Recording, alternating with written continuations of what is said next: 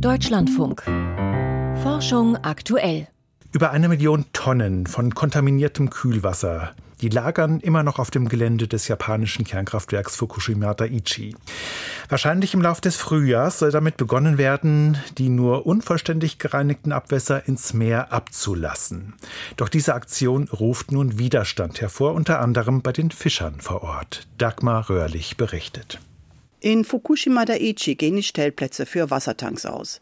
Mehr als 1000 stehen inzwischen überall auf dem Gelände, gefüllt mit über 1,32 Millionen Kubikmeter kontaminierten Kühl- und Grundwassers. Jeden Tag kommen rund 100 Kubikmeter radioaktiv belastetes Wasser dazu. Doch bevor es in den Tanks gelagert wird, durchläuft es eine Dekontaminierungsanlage. Das sind verschiedene Filtersysteme, wo das Wasser durchgeschickt wird. Über 60 Radionuklide können dann dadurch entfernt werden, bis auf das Tritium. Tritium, der überschwere Wasserstoff, ist selbst Bestandteil des Wassers, chemisch gebunden, lässt sich also nicht abtrennen, erläutert Lorena Henschel von der Gesellschaft für Anlagen- und Reaktorsicherheit GRS. Er wird auch im Wasser bleiben, wenn TEPCO in wenigen Wochen beginnt, es ins Meer abzulassen. Tritium ist ein sogenannter weicher Beta-Strahler. Bedeutet, er zerfällt und sendet Beta-Strahlung aus, also Elektronen. Und weich bedeutet, dass diese Elektronen aber eine relativ geringe Energie haben. Bedeutet, diese weiche Beta-Strahlung kann von der Haut selbst abgeschirmt werden. Das heißt, externe Strahlung macht vom Tritium eigentlich gar nichts aus. Relevant wird Tritium erst, wenn es eingeatmet oder verschluckt wird. Andere Eigenschaften des Tritiums? Es reichert sich nicht in den Organen oder Knochen an und die sogenannte biologische Halbwertszeit beträgt etwa zehn Tage. Danach ist die Hälfte wieder ausgeschieden. Clemens Walter von der Leibniz-Universität Hannover. Tritium ist ja ein Radionuklid, das eine gemessen an der Aktivität relativ geringe biologische Gefährdung darstellt. Und deswegen sind die Werte, die im Trinkwasser enthalten werden dürfen, halt relativ hoch. Trotzdem, das Wasser in den Tonnen überschreitet diesen Trinkwassergrenzwert bei weitem. Und längst nicht in allen Tonnen ist das Wasser so weit aufbereitet worden, dass die übrigen Radionuklide unter den jeweiligen Grenzwerten liegen.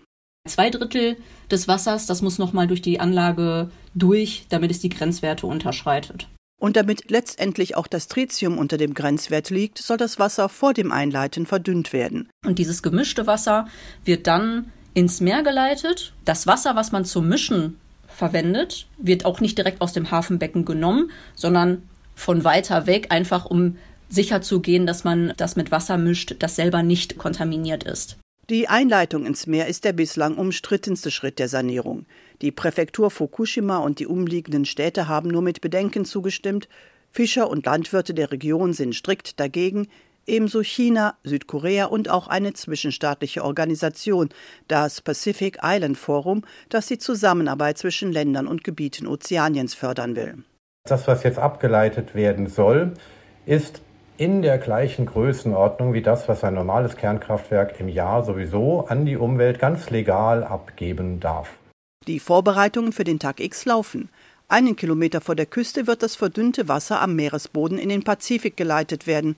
Der sorgt dann für die weitere Verdünnung. In wenig Kilometer Entfernung kann ich Tritium nahezu gar nicht mehr nachweisen.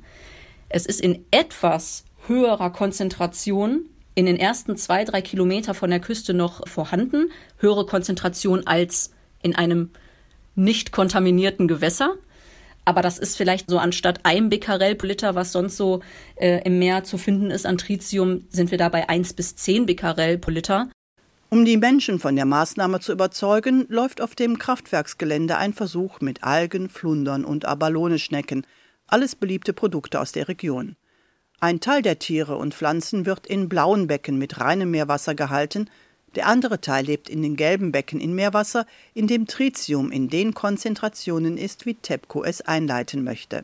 Wenn ich das jetzt in Fukushima mache, dort muss ich berechnen, wie ist denn die mögliche Dosis aufgrund von Fisch zum Beispiel oder sonstigen Produkten aus dem Meer, die dann in die Nahrungskette des Menschen gehen.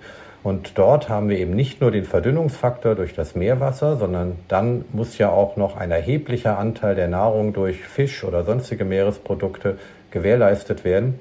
Und dann wiederum ist der Anteil des Tritiums, der auf diese Wege in die Nahrung gelangen kann, vernachlässigbar gering gegenüber dem, was natürlicherweise drin ist. Zu nennen sind dort radioaktive Stoffe wie zum Beispiel Blei 210, Polonium 210, die in größeren Mengen natürlicherweise in Fisch vorkommen und den möglichen radiologischen Einfluss des Tritiums bei weitem um Faktor 100 und Faktor 1000 überdecken. Doch viele sind nicht davon überzeugt, dass das alles so harmlos ist, wie erklärt. Umweltgruppen fordern TEPCO auf, die Wassermassen so lange zu lagern, bis es technisch möglich ist, das Tritium herauszuholen. Das funktioniert derzeit nur im Labormaßstab. Andere Experten widersprechen. Bei 1,3 Millionen Tonnen und einer täglich wachsenden Menge, die in einem erdbebengefährdeten Gebiet auf engem Raum untergebracht werden müssten, da sei das keine gute Idee. Und so soll das aufgestaute Tritiumwasser von Fukushima in den kommenden drei Jahren sukzessive abgelassen werden und danach dann über Jahrzehnte das, was neu anfällt. Denn bis Fukushima Daiichi saniert sein wird, wird noch viel Wasser kontaminiert werden. Dagmar Röhrlich war das über das Kühlwasser von Fukushima.